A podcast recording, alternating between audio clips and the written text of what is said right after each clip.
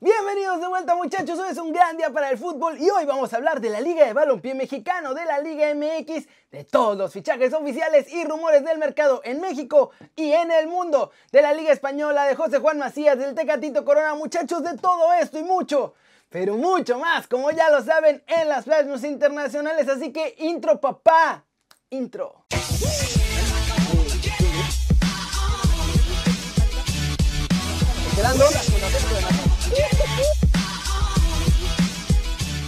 Arranquemos hablando de la Liga MX y la Liga de Balompié Mexicano porque la primera ya quiere boicotear a la segunda, muchachos. ¿Será que ya están sintiendo pasos en la azotea? Y es que la nueva Liga de Balompié ha anunciado que tendrá como uno de sus equipos al Atlético Capitalino, mismo que ya tenía planes de jugar en el Estadio Azul. Esto además desde hace meses. Pero bueno, la semana pasada decidieron que el Atlante volverá a la Ciudad de México y que jugarán en el Estadio Azul. Y también decidieron que no lo quieren compartir, por lo que han pedido a los dueños del estadio que se nieguen a rentarlo al Atlético Capitalino de la Liga de Balompié Mexicana. La primera respuesta por parte de los administradores de esta petición de la Liga MX fue negativa, argumentando que al ser su propiedad ellos deciden a quién le rentan el inmueble y pues también que necesitan la lana extra que representa rentarlo a dos clubes en lugar de solo a uno. De hecho, Atlante y el Atlético Capitalino tienen buena relación y no tienen problema en compartir el estadio y los gastos, pero es la Liga MX la que quiere prohibir que los potros de hierro puedan compartir este inmueble, sobre todo si quieren subir a Primera División el próximo año. Aunque obvio, eso no aplica con los cuates muchachos como con América y Cruz Azul en el Azteca. ¿Cómo la ven? Así funcionan las cosas en la liga de todos nosotros muchachos. No quieren que nadie les pueda hacer, pero ni tantita sombra. Y si la liga de balompié mexicano termina metiendo más gente que su liga de expansión, pues menos. Siguiente noticia. Vamos a hablar de la América porque esta semana hay una junta importantísima para decidir el futuro de Renato Ibarra, muchachos. Y es que, tal como yo lo había sospechado, y bueno, la verdad muchos lo habíamos sospechado, toda esta campaña que hicieron la semana pasada con Renato Ibarra pidiendo perdón y saliendo en la tele diciendo que quería una segunda oportunidad y que él no es malo y que bla, bla, bla, era nada más para tantear cómo tomaría la gente que el ecuatoriano se quedara en Cuapita la Bella. La cosa es que lógicamente todo el mundo estaba furioso de pensar que siguiera con el equipo y es por eso que esta semana se van a reunir Miguel Herrera, Santiago Baños y el Big Boss Azcárraga para ver qué van a hacer. Porque la verdad, el Piojo sí quería seguir contando con Renato para no gastar y América no quiere tener que regalarlo porque nadie lo quiere cerca, muchachos. Así que una venta o un préstamo se ve complicadísimo. El que parece que va a ser el plan más probable es que van a volver a dejar guardadito a Ibarra y seguir viendo ahí debajo de la mesa si lo pueden acomodar. Esperando hasta el último día para checar de nuevo con la afición y ver si finalmente lo cortan o lo dejan en el equipo.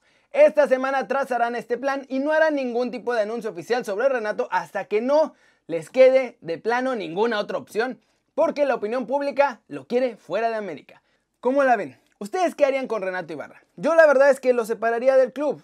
Es triste, a lo mejor o es un impacto negativo, pero ni modo, es lo que es. La regó y las regadas tienen consecuencias. Vamos con un mito de la Liga MX y de la Liga de Balompié Mexicano porque hay un montón de humo blanco con fichajes oficiales y obvio más rumores además del futuro de Talavera.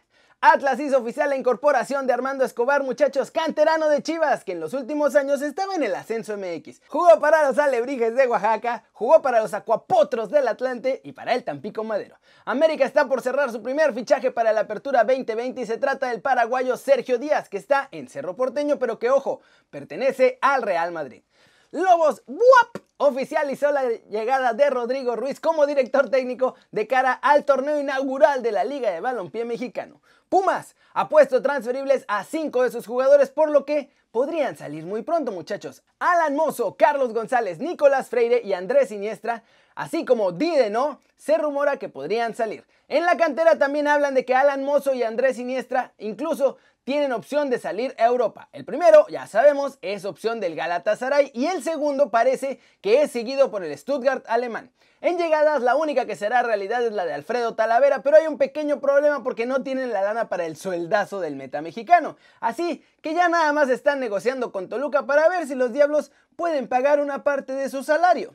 De acuerdo con Transfer Market, el valor de mercado de José Juan Macías ya volvió a subir y ahora está tasado en 10 millones de billetes verdes. ¿Cómo la ven muchachos? Así las cosas con los fichajes en la Liga MX y en la de Balompié. Esta semana se van a mover más fichitas dentro de estas dos ligas. Y vámonos, por fin muchachos, con el resumen de los mexicanos en Europa porque hoy hay un montón de noticias de todos ellos y hay cosas que parece que cambiarán para la próxima temporada. A falta de solo 6 jornadas para que se acabe la liga muchachos, con 9 puntos por debajo de la zona de salvación, Javier Aguirre ha asegurado que no va a permitir que nadie ahí en el Leganés tire la toalla.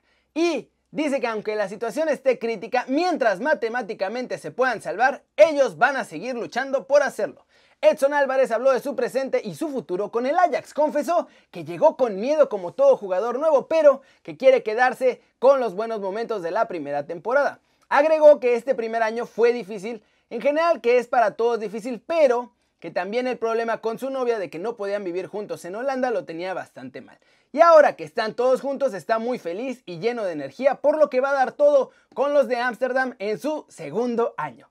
Tecatito Corona está viviendo su mejor año en Europa, por otro lado, y con 4 goles y 18 asistencias esta temporada es la figura de la Liga NOS. El mexicano ya expresó su deseo de salir del Porto y su representante Matías Bunge presumió ofertas de España, de Inglaterra y la más fuerte que era de Italia. Sin embargo, Chelsea ya se bajó del barco por los fichajes que han realizado. Y ahora el Inter también eligió fichar a Archaf Hakimi por 40 millones, por lo que parece que el único destino que le va quedando a nuestro Tecactito es irse a España para jugar con el Sevilla, pues tanto Corona como el club quieren unir su futuro. Recordemos que el Porto no va a negociar y entonces el Sevilla va a tener que pagar 30 millonzotes para poder firmarlo.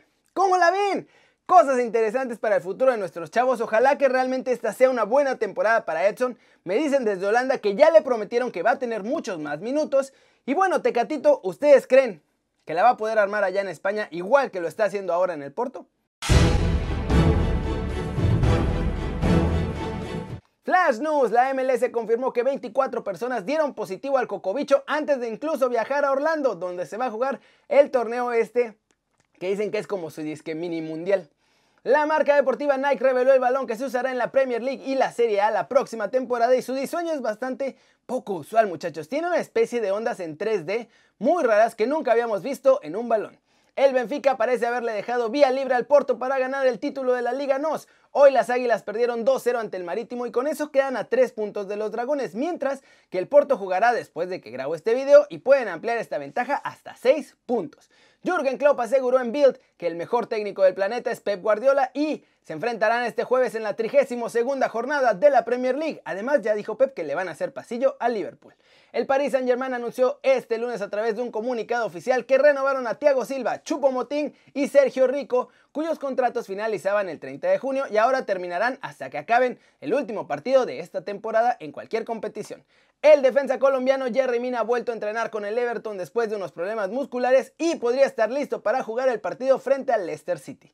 El ex de Boca Juniors, Roberto Mouso, dijo en una entrevista en cadena dice que incluso el director técnico de su acérrimo rival River Plate y que es Marcelo Gallardo obviamente, debería ser el nuevo entrenador de la selección argentina. Y vamos a cerrar el video de hoy muchachos con un mito europeo porque ahora sí, humo blanco por todos lados, humo blanco de bombazos y ya se venían cocinando, pero ahora sí, todo es oficial.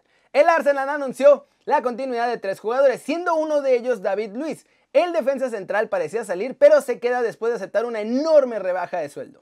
Un mito blanco en Barcelona, muchachos. Mírale en Pjanic, deja a la vecchia señora para unirse al Barça la próxima temporada. El bosnio costó 60 millones y firma hasta 2024 con 400 millones de cláusula de rescisión.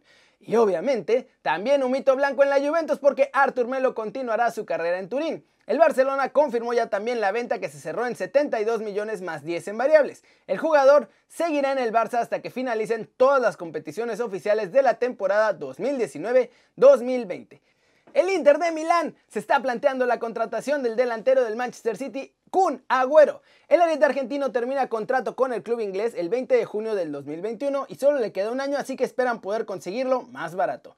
En más de la lluvia, muchachos, Juve y Atalanta han hecho oficial el traspaso de Simone Muratore al equipo de Bérgamo. El centrocampista de 22 años firma por el Atalanta por las próximas dos temporadas y el precio de la operación se cerró en 7 milloncitos de euros. Y en más, Todavía más de la vecchia señora que hoy se movió mucho muchachos, la Juventus confirmó que tanto Chiellini como Buffon seguirán un año más en el club, pues los renovaron este día. ¡Fuf! ¿Cómo la ven?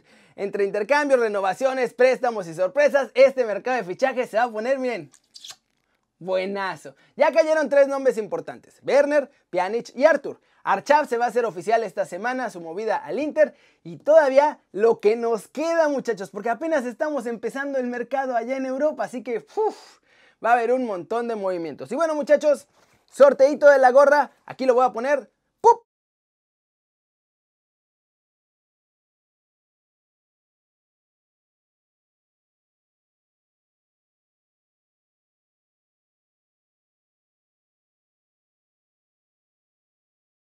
Y felicidades al ganador de la gorra. Ahora sí, mándame un correo a arroba, más bien, a keri, arroba kerinews.com con todos tus datos. Y con eso, con eso, yo mañana mismo te mando la gorrita hasta tu casa, mi hermano. Muchas gracias, eso es todo por hoy.